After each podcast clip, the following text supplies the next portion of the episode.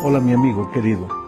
El Salmo 55, versículo 17 dice, Tarde y mañana y a mediodía oraré y clamaré, y Él oirá mi voz. Sabes, en los momentos más oscuros de tu vida, cuando tú piensas que estás solo, cuando tú piensas que nadie te entiende, cuando tú miras para todos los lados y no ves salida, quiero que entiendas que hay alguien dispuesto a oírte y ese alguien es Dios que te ama. Es tu Padre de amor que conoce tus necesidades mejor que nadie. Entonces viene la pregunta, ¿y si Él conoce todas tus necesidades, por qué tienes que orar? ¿Por qué tienes que pedirle?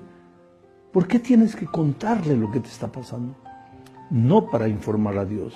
El propósito de la oración no es informar a Dios. El propósito de la oración es concientizarte a ti mismo, crear en ti el sentido de seguridad, de que si estás hablando a tu Padre de amor, no estás solo, te sientes acompañado, puedes no ver la salida en el momento, pero sabes que la mano poderosa de Dios abrirá las puertas y saldrás de donde estás. Y eso es crecimiento espiritual. Por eso el resultado de la oración siempre es la fe. Y la fe es confianza. ¿Confianza en qué?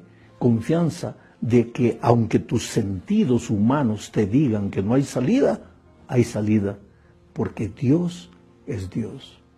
No te desesperes.